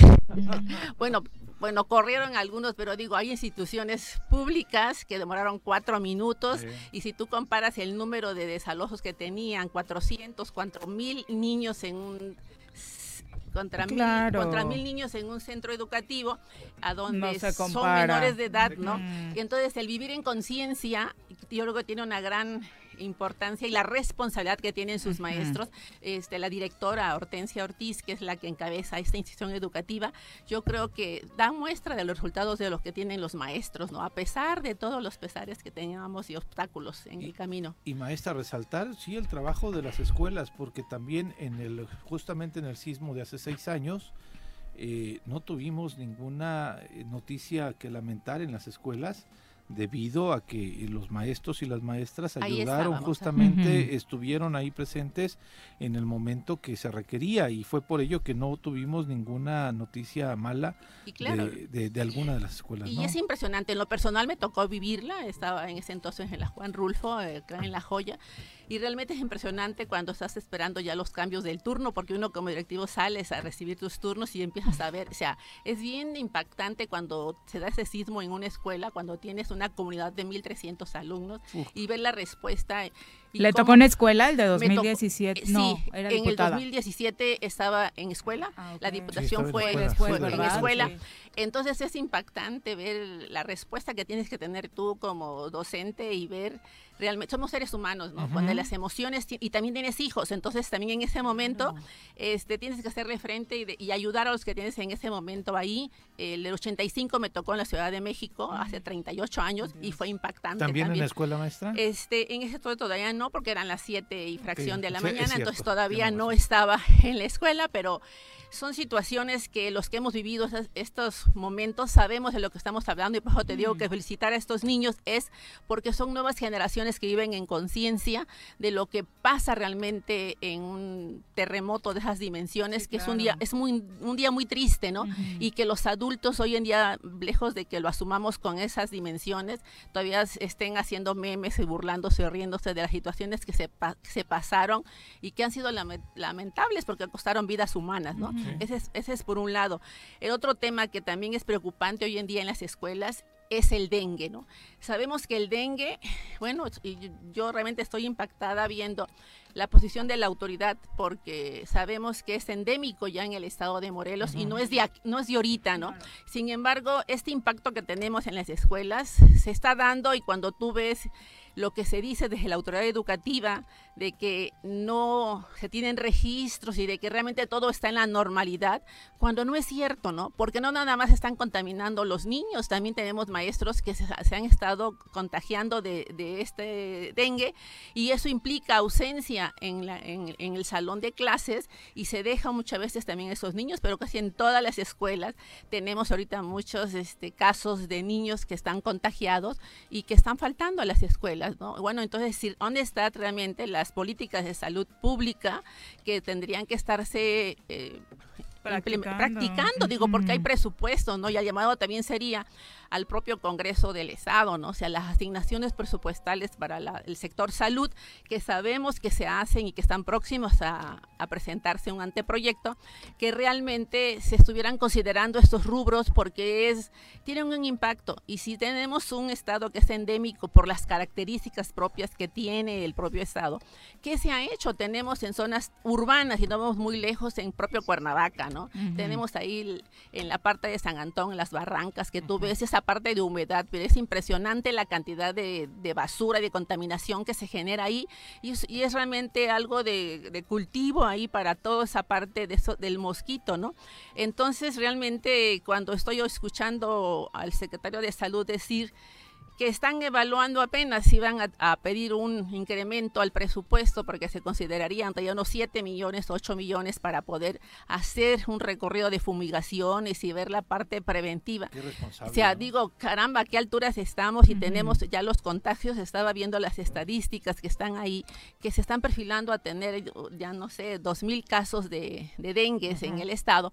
Entonces, ¿y la población más vulnerable cuál es? Pues son los niños y la tercera edad, Los que ¿no? están ahí también. en Y entonces, escuelas, exactamente, y, y tienes escuelas que a lo mejor tienes la estructura, pero hay escuelas que no tienen, las ventanas no tienen vidrios, ¿no? Las ventanas están haciendo más de los, las este, boquillas, marco. el marco, de la del ese, y entonces no hay protecciones, entonces esto va más allá. Y cuando hoy es ayer que estamos celebrando o conmemorando lo que era el, el- fue el sismo del 2017, tenemos escuelas todavía que no se han entregado, ¿no? Dañadas. dañadas y que no se entregan y todavía hay un compromiso, ahora sí, del Instituto de Educación Básica, oía yo ayer a- declarando al director general, que se van a entregar, el compromiso es entregar las 15 escuelas restantes que faltan, tu rival, Juanjo. Este, Pero la culpa es del gobierno anterior, maestra. pero, no, a ver, pero yo, no es momento de echarte las culpas, hay que dar resultados, ¿no? Ya cuántos años... Sí, sí. La culpa Sí. es de Pepe Montes De y de Paco Santillán. Pepe, Pepe, Eh, bueno, es, bueno, echar culpas yo creo que es muy fácil. A cinco años A cinco años de, de- de una actividad de ejercer un ejercicio público, yo creo que es falta de responsabilidad y compromiso y de interés realmente por lo que implica el pueblo de Morelos. Por eso le digo que la unidad está y la decisión está en nosotros. La mejor arma que tenemos para ejercer la libertad de pensamiento y democrático va a estar en manos de nosotros los, para que podamos realmente ejercer qué tipo de gobierno queremos realmente que tener que nos Pero represente. si no nos ponen a la gente apropiada, ¿qué? Pero de nosotros va a depender ejercer, No, ejercer mucho, eh, hasta- de ejercer mucho porque nada más nos lamentamos y nos quejamos, pero cuánta abstención no hay al momento que tengas que salir. de que pongan otra vez a quien quieran. Sí, y como eh, no hay otros, vamos a votar. Pero vamos en- a votar por quién. pero está en riesgo en un momento dado las instituciones. Y hoy lo estamos viendo cómo se está desarrollando esto y la preocupación no es un no es una persona o el personaje No, que hoy en turno está encabeza una institución, son las propias instituciones hoy y que los que sabemos y, y estamos en eso tenemos que ponernos en unidad y en conciencia. Yo te voy a retomar el- la parte educativa. Tenemos por ahí desde el 3 de julio una auditoría que inició el ESAP, por ejemplo, en, al Instituto de Educación Básica. La pregunta sería, ¿a dónde están los resultados y en qué avance o en qué, en qué posición estamos? Digo, porque todas esas escuelas, los recursos que se dieron desde que ese, entonces fueron del Fonden y además también se, se llegaron recursos de las aportaciones múltiples, que es un recurso federal.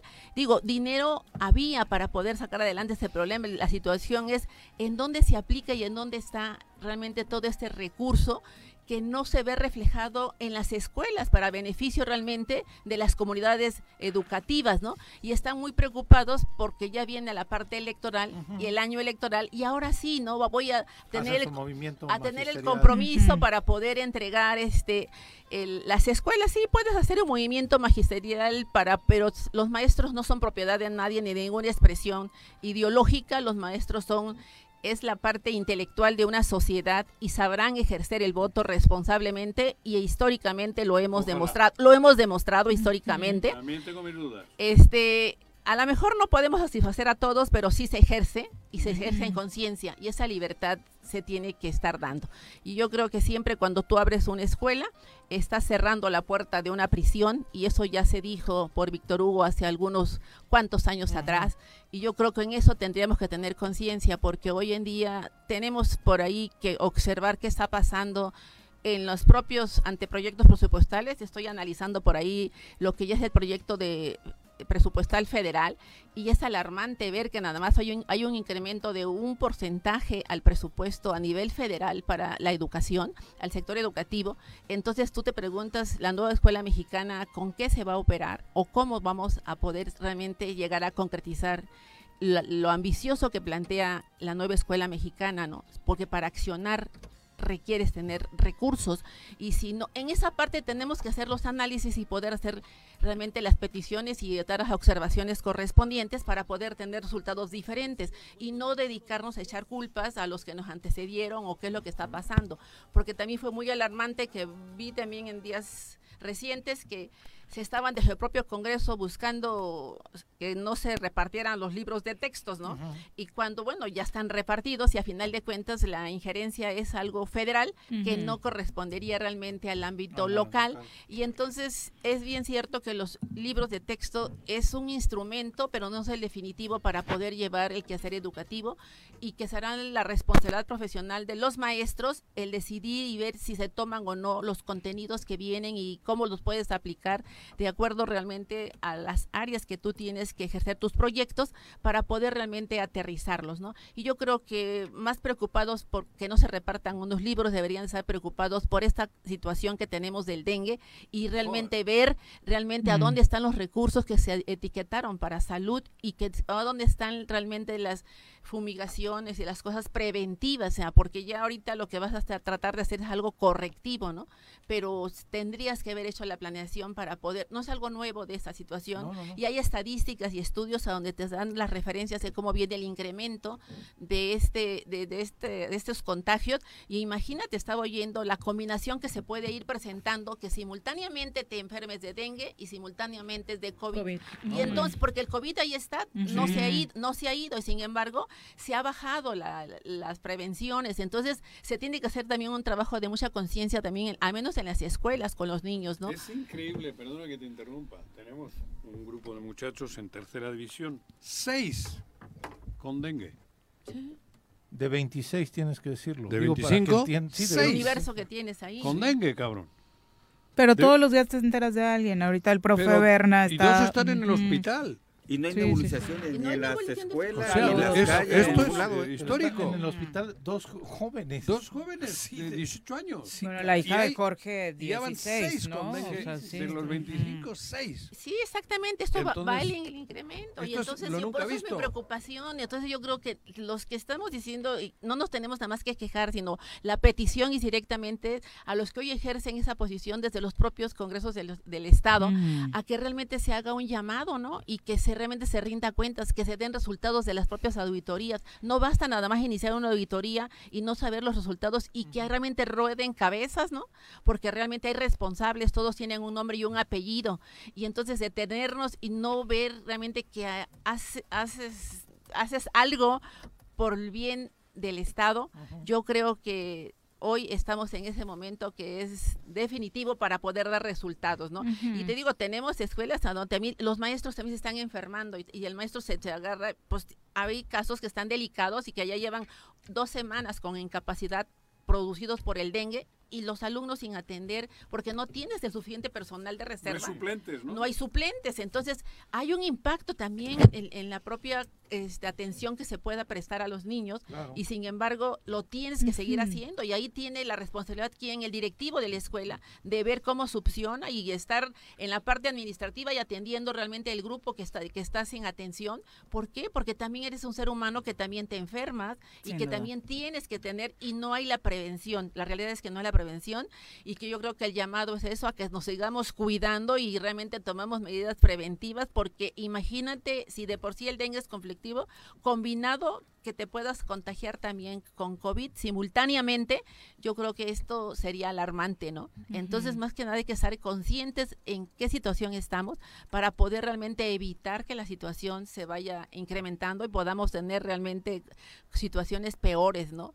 Independientemente de lo que ya tenemos en el ambiente, de todas las corcholatitas y corcholatotas, cómo está todo esto, la ebullición, yo creo que hay que, hay que prever el que no se ponga más en riesgo la vida, sobre todo de la de la vida y de la primera infancia, que es a donde están expensos de lo que hagamos los adultos para poder apoyarlos y prevenir, ¿no? Sin duda, maestra, muchas gracias. Por Excelente, excelente, excelente día. Buenos días. Eh, antes de, de que se vaya la maestra Ale Flores, por ahí manda un comentario. Bueno, más que para la maestra, es para Pepe Casas, eh, de, Ale, Dale. de Ale Flores. Dice, yo quisiera saber si Pepe Casas ha sido convocado a las reuniones de la maestra y las ex compañeras diputadas. Ya quítenme esta angustia que estoy cargando desde la semana pasada sobre si he sido o no la única no convocada. Tan com- convocado. Ah. Ah, ya está haciendo su movimiento subversivo, como es su, su costumbre. A ver, a ver, ¿de quién es la Ya ves lo que movimiento? A ver, Ale. A ver, yo te dije que nunca es tarde para podernos convocar y aquí tenemos, no, somos dos, tres. No, no, no. No la arregles. A ver. Pepe le has invitado. Es que yo no las he convocado, sí, yo no las he convocado. Y decirles también que algunas no he sido convocada, pero yo les dije también que hay, que hay convocatorias en las cuales agradeces que no seas requerida, ¿no? También es cierto. Entonces, bueno, eh, yo estoy agradecida de no haber sido requerida algunas de ellas, en algunas de ellas. Entonces, pero Con todo ese corazón, nunca es tarde para poder hacer subversivos y tú y yo sabemos de qué estamos hablando. Saludos, Gracias, Ale, saludos, maestra. Ale, muchos saludos, Ale. Y, y voy a hacer una, voy a convocar a una reunión y ahí nos reunimos todos. Claro que sí. 8 con 37, volvemos. Súbale por Juárez, Calvario, atravieso Avenida Morelos. Eh, Sí, sí se va recorriendo, por favor. Por favor, pero rapidito que ya va a empezar el choro. Música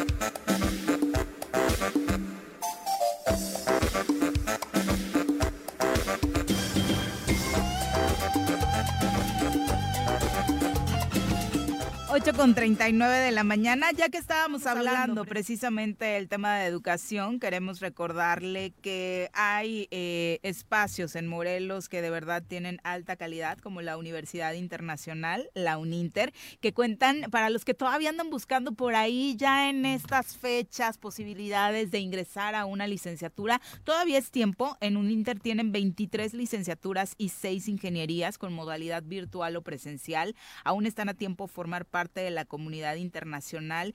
Por ejemplo, se pueden inscribir ahora y obtener una beca del 50% y pagar eh, cero inscripción. Así que, o no pagar inscripción en este caso. Más información a través de las redes sociales. Ellos están como un inter-cuerna o al 777 50 91 78 9 777 1789 para que pidan informes y por supuesto no dejen pasar este ciclo escolar sin seguir aprendiendo. Eh, son las 8 con 40, vamos ahora con nuestra ginecóloga. ¿Por qué no me baja? ¿Estaré embarazada? ¿Cómo puedo saber si me contagió alguna enfermedad? ¿Y si tengo papiloma? ¿Y si solo es el estrés? Conoce todo sobre salud femenina con la ginecóloga María de Jesús Cruz en El Choro. ¿Cómo te va, doctora? Muy buenos Hola, días. Muy bien, muy buenos Doctora. días. Qué gusto saludarlos, Juanjo, Igual. Viri, Pepe, es un gusto Hola, estar hola, aquí, un gusto de verdad. Pues aquí estamos y bueno, creo que ya lo había mencionado en alguna ocasión previa, pues que creen, septiembre es el mes donde más nacimientos hay en el Sí. año. Los fríos de diciembre Juanjo y yo sacamos una conclusión de que obviamente el apapacho de sembrino del Claro, frío por era... supuesto, entre la nostalgia, entre No, el pero es y impresionante. todo. Facebook todos los días te manda 20 notificaciones. Claro. Yo tengo lleno el calendario de cumpleaños Sí, de de amigas, amigos, claro. familiares en septiembre. Ahora entiendo por qué nací en octubre, porque en enero hace más frío. Hace más frío, claro, exactamente. Entonces va muy relacionado con eso. Como que coges menos, ¿no? Depende del estado de ánimo. ¿Tomas ¿verdad? En mi pueblo Pues no. tú tienes dos chamacos de octubre, Juan José. Bueno, En enero, en enero. Ok, entonces siempre va a ser septiembre y diciembre, Yo soy de exacto. octubre. Yo soy de octubre también. Así es, entonces pues bueno, y, y eso por qué lo traigo a colación, porque obviamente el INEGI registró en el 2021 so- en septiembre 186 mil nacimientos, o sea, un, casi el 10% de los nacidos en el año son de solo de, de- de septiembre, ¿no? O sea, nueve meses atrás, ¿qué es? Enero. Diciembre, Bueno, diciembre, diciembre, enero, enero. ajá, en ese- exactamente, en invierno, entonces ahí empieza. Sí. Y bueno, es importante esto porque han de saber que pues mientras más, eh, ¿cómo dicen? Mientras va más cantar, va el, ah, soy pésima Va con el los, cántaro al al agua agua. se rompe, ¿no? Eso soy pésima con Sí. los refranes, pero bueno, esto quiere decir que si septiembre es el más, el mes con más nacimientos, pues puede haber también más complicaciones en el nacimiento y en el parto. Han de saber que hay un término que se llama mortalidad materna, que es cuando una mujer se muere en el parto o en eventos relacionados al ¿Todavía embarazo. ocurre eso? Todavía ocurre. Digo, es- porque sí, los avances a- afortunadamente van sí disminuyendo y Morelos tiene muchas acciones para disminuir la mortalidad materna, pero es un tema que sigue estando presente por la naturaleza propia del embarazo, que es un reto para el organismo. Y hay dos causas, bueno, tres causas principales de muerte por- relacionadas al embarazo. De que- la mamá hablamos, Sí, de la no mamá, de la exacto. criatura, No, del- de, la mamá. Tiene que ver con la preeclampsia, que es que se sube la presión en el embarazo, las hemorragias durante el nacimiento, que es la hemorragia posparto, Pero ahí sí es sangre. Sí, sangre fresca, sí, Ajá, sangre, sangre, sangre. sangre, exactamente. Y también causas relacionadas con el aborto. Entonces, todo esto tiene que ver, son las principales cuestiones que están relacionadas con el embarazo. Pero hoy me voy a centrar en la preeclampsia, que es de los látigos que todavía siguen estando que- presentes. Pre- preeclampsia. Sí, claro, porque tienen como que ese factor de riesgo y el principal factor de riesgo es la pareja. El, el- el hombre es el, el que genera la preeclampsia, No por, sí, por la placenta Todos que los genera. males. Son males que están ahí, pero bueno. eh, me siento libre porque nunca tuvieron Perfecto. pues eso es bueno, pero sí hay pacientes. La, la placenta es un órgano necesario para que se dé una comunicación entre la, la sangre materna y los nutrientes de esta con el bebé. Entonces tiene que tener una buena fusión entre lo que es la matriz y la placenta. Los vasos sanguíneos tienen que unirse, es como si fueran haciendo unas conexiones entre mangueritas para que esté todo ¿Qué en orden. tiene el, el hombre? Es el que da la placenta. El, el- ¿A el- el cromosoma del hombre es el que aporta la placenta. capaz. Entonces es el que se encarga. Imagínense cómo desde el vientre de la madre les toca la manutención. No Entonces ahí está, ¿no? Y Desde ni ahí eso, ni viene. ahí algunos. y algunos ni ahí Ni porque genera no, problemas. ¿no? Entonces desde No ahí se eso. forma. Sí, es muy interesante, ¿Cómo? la verdad. placenta es La el- placenta se genera con los cromosomas No masculinos. me jodas. Al momento de hacer esa función. Sí, es una situación biológica muy interesante. Ay, me No, gustó. no, sí, no. Sí. Y bueno, han de saber que si la placentación es bien necesaria que se dé de forma adecuada para que el, el embarazo fluya normal, la sangre fluya normal y todo esté en orden y la presión se mantenga normal. Pero en las mujeres que esta placentación no se da bien, ahí es donde empiezan con problemas de presión arterial elevada. Es la, es la famosa preeclampsia, pero aparte de esto, y, y preeclampsia quiere decir que es antes de algo. La eclampsia es realmente el problema, es cuando la mujer ya convulsiona por el embarazo, por la presión alta, Ahí puede morir. porque tiene, exacto, tiene hinchado el cerebro, hinchado el hígado, tiene alteraciones en la sangre, entonces esta mujer pues obviamente en ese estado convulsiona y es ahí donde tiene el riesgo de fallecer. Entonces, la preeclampsia es todavía un, una, Es un aviso. Antes, un rojo, aviso que tenemos que estar ahí atendiendo y muchas veces se puede quedar ahí en, ¿En preeclampsia después del quinto mes de embarazo. Eso es Mira, bien cabrón. importante, pero hay algo que se llama preeclampsia atípica, que puede ser en pacientes, por ejemplo, que tienen alguna enfermedad de lupus, en pacientes que tienen eh, antecedentes de preeclampsia, en pacientes que tienen embarazos gemelares, Mira. que este embarazo, eh, que esta enfermedad se puede presentar antes de los cinco meses y entonces es un reto pues, largo, hacer el diagnóstico, ¿no? Porque dices, oye, los libros dicen que es a partir de. del quinto mes y resulta que ellas empiezan antes, Y mantener el embarazo con esta tensión debe ser... Es lo, ese es el reto, porque cuando es un embarazo que ya pasa las 34, 35 semanas, dices, bueno, tal vez ya, Ya puedan hacer el bebé, ya va a tener más sí, probabilidades de sobrevivir.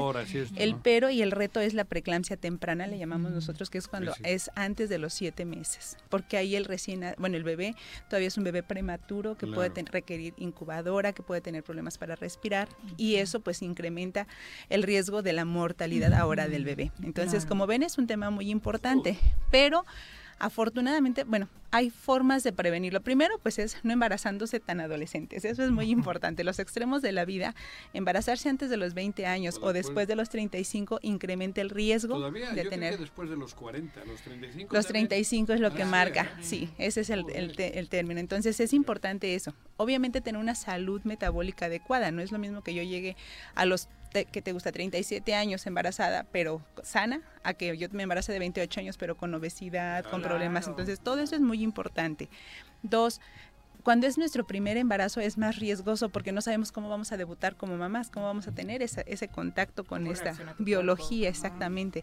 Ahí es importante. Y tercero, identificar los datos que nosotros le llamamos datos de alarma, que eso es bien importante y creo que ese es para mí el, el mensaje central de esta intervención porque como muchas mujeres ahorita están esperando que nazcan sus bebés, pues están atentas a las contracciones y a que si se mueve su bebé y esos son datos importantes. Pero hay algo que se llaman datos de vasoespasmo que tienen que ver con esta elevación de la presión y a veces los confundimos con cualquier otra cosa. Empezamos, ¿cuáles son estos? Dolor de cabeza. Son esos pacientes que dicen, "Ah, es que me desperté y me duele la cabeza y tengo dolor en la cabeza y a veces puede ser un dolor en la parte frontal. Pero ya cuando es una preeclampsia severa, el dolor es generalizado, o sea, es un dolor, nosotros le decimos solo craneal, es decir, en toda la cabeza y, eso fuerte, es ¿no? muy fuerte, muy intenso. Y no falta que le diga, acuéstate, duérmete, tómate una... o sea, exacto. Entonces, no, si hay dolor de cabeza, siempre tenemos que checar la presión arterial de esta mujer para descartar que sea preeclampsia. Dos, que la paciente empiece a ver como destellos, como lucecitas, eso también es un dato de vasoespasmo, quiere decir que la presión se le está elevando y necesita acudir al médico para ser atendida. Tres, a veces esas lucecitas ya se transforman en manchas oscuras, es decir, yo estoy viendo y de repente veo como una mancha negra en el fondo y dices, bueno, como por qué? Eso ya nos habla todavía de un problema mayor porque ya por la presión tan alta puede estarse desprendiendo la retina. Entonces, ojo con eso. Un dato también que se equivocan mucho, a veces hasta los médicos nos equivocamos, es cuando la paciente tiene dolor en la boca del estómago. ¿Qué pensamos? Ay, es que comí chile, es que tengo gastritis, Me es que me irritó. el antojo de Exacto, me quedé con el antojo. Nueve, casi nueve meses. Y bueno, el dolor en la boca No. del estómago. Fue el arqui, fue el arqui. De aquí para allá. Sí, entonces, bueno, estas pacientes cuando tienen dolores eh, en el, en el estómago también está asociado con presión elevada. Y a veces, ¿qué hacemos los médicos? Le damos un antiácido, le damos algo y resulta que lo único que tenemos que hacer es checar la presión arterial y darnos cuenta que estaba elevada.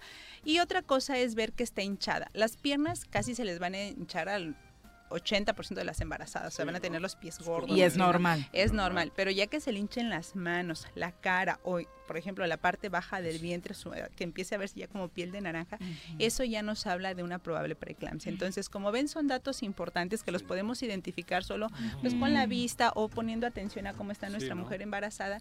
Y si presentan estos, pues hay que acudir a atenderse para que se detecte lo más temprano que se pueda, se hagan las intervenciones hospitalarias, porque ojo, esto es. Dios, la, exacto, para evitar la eclampsia, La o eclampsia. lo que es peor, el síndrome de HELP, que es la complicación máxima, Uh. sublime de esta enfermedad, que es cuando ya las plaquetas se bajan, el hígado falla y ya empieza la paciente con sangrados a cualquier nivel, hemorragias cerebrales, ya. internas y demás. Entonces, es una, eh, como vemos, pues nos van dando como avisos, avisos. en el túnel. Exactamente. Entonces, es importante que hagamos conciencia de que la preeclampsia existe, la mortalidad materna existe y que, bueno, tenemos que estar nosotros como sociedad atentos a estos síntomas de las mujeres embarazadas para llevarlas oportunamente a atenderse. Mucha atención, por supuesto. Sí. Doc, ¿dónde te encuentra nuestro público? Estoy en calle de la Luz, número 40 44 en la colonia Chapultepec, dentro del Hospital Morelos. Muchas Ok. gracias por acompañarnos y por ilustrarnos. Siempre Wow. aprendemos, Un como dice gusto. Juanjo, muchísimo contigo, ¿no? Sí, claro, claro. Hay libros de placenta, Juanjo, interesantísimos. Sí, sí, sí, ¿no? Que en el espermatozoide del hombre iba ya la placenta, cabrón. Iba la información para formar. Bueno, la, la eso, es. cosa. Sí, viéndolo desde un punto de vista lindo y fuera de toda broma, o sea, que el papá y, y la parte masculina está presente en todo momento, Sí, ¿no? ¿no? Es eh, pero maravilloso. La Doctora, está, doctor. con- está conectada al, al útero. Sí, se hacen unas conexiones, se llaman eh, vellosidades coriales, justamente son, vasos sanguíneos muy pequeñitos que se van a, van a formar esa unión. Justo se conecta una manguera materna con una manguera, este, bueno, un capilar materno con un capilar este, de la placenta. Y a través de esos empiezan a hacer la, la difusión de los gases, de los nutrientes y De- demás. de ¿no? vive. Exactamente, sí. Joder. Entonces eso es Qué muy interesante. Sea, además del cordón umbilical. Esa es la otra. De hecho, el cordón umbilical es el que trae toda esa esos Informo. nutrientes y eso de la placenta hacia el bebé. O sea, es el cordón Ah, la umbilical es la sale que te envuelve, y sí, es la de que donde envuelve. se pegue. Ajá, El globo, ¿no? Sí, Donde- sí. La bolsa que se La bolsa. Es Ese es- componente, ese es otro. Arquitecto, tú a lo tuyo, cabrón. Vete a comprar ladrillo. Vete a comprar ladrillo. Hablaremos ya de las estructuras eh, eh, de- del amnios y demás. ¿Dónde te encuentra nuestro público? En calle de la Luz número 44, en Colonia Chapultepec. El teléfono es 777-370-6845. Perfecto, Muchas gracias. Gracias. Y antes de pasar con el Arqui, les queremos invitar, para los que les gusta de la poesía, el escritor urbano y poeta Emanuel Zavala se presentará en Cuernavaca en el eh, foro de PIT. Esto va a suceder este jueves, 21 de septiembre a las 8 de la noche. Obviamente hay entradas disponibles en el foro cultural multidisciplinario para que usted pueda asistir. No se pierdan a Emanuel Zavala, que yo sé que a muchos y muchas les encanta. Eh, Arqui, ¿cómo te va? Muy buenos ¿Cómo días. Viri, Juanjo, mis queridos ¡Qué milagro! Milagro, ¿Cómo milagro estás, aquí para saludarlos con mucho gusto. Qué interesante, doctora, de verdad, qué interesante. Me voy a meter a estudiar eso, Pablo, Pablo, para no andar en la... en la- ¿Con qué nos ilustras, Arqui? Eh, fíjense que, digo, a, a propósito justamente del 19 de septiembre, me puse a revisar cómo íbamos avanzando con el tema de la reconstrucción. claro. ¿no? Es, este, creo que es un tema que nos, nos, nos debe interesar a todos, a ver cómo se están invirtiendo los dineros y cuáles son los avances que tenemos. Y, y lo que es verdaderamente triste es que no hay, o sea, a ver, claro que hay datos, pero pues vuelve a ocurrir este fenómeno de los otros datos, ¿no? Por un lado, el gobierno federal dice que tiene un avance del noventa y tantos por ciento, con una inversión de más de 30 mil millones de pesos, en más de- en más de 35 mil obras de distintas tipologías, habitaciones, eh, cultura, mm, este, educación, salud, etcétera, etcétera. Sin embargo, estudiosos serios de la máxima casa de estudios pues no, no, no refuerzan, No la- comparten no, comparten, No dan los números. no, no dan los números y hablan de que hay un rezago de más del 60% en el, Wow. en el ¿Todavía? proceso. Sí, De- ¿Hablas de viviendas o en- solamente de...? en general, En no, general, Pepe, ok. o sea, es decir, los datos te hablan, no, no encontré, digamos, como la clasificación por el- el desglose. Morelos lo tiene más o menos claro y aunque Morelos está hablando de efectivamente un avance del 70%, la realidad es que pues hay, volvemos otra vez al, al- al mismo tema, vivienda que no se ha atendido.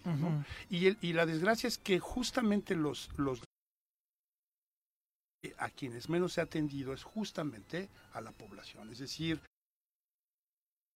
eh, el, el menor grado de incidencia en términos de recuperación, bajos que se tienen que hacer, de tal estamos otra vez teniendo un problema muy grave, ¿no? Porque los, los demás abajo en la no están siendo atendidos por el La pregunta es cómo se acomodaron. O sea, hasta si no recuerdo, justo nos comentaba parte. Seguramente lo viste, Pepe, y en Morelos es muy común, o sea, hogares donde viven familias en el terreno que les había heredado el papá, recompensar al gobierno federal. ¿Otras cuatro qué? Claro, claro. Sí, sí, sí. y ¿Cómo se acomodaron? ¿Dónde están? Es porque no se está, eh, o o no se llevaron a cabo. se trata justamente de ir y hacer un rezanito o de dar una lana. Aquí lo que realmente tendríamos las autoridades fu- era el, el desarrollo de grandes cercanos, este, con etcétera, para que la gente pudiera hacer no solamente este, ayudando de las zonas y pensando que contaran pues con todas las eh, una edificación, eh, seguridad, agua, drenaje, etc. Río, por ejemplo, este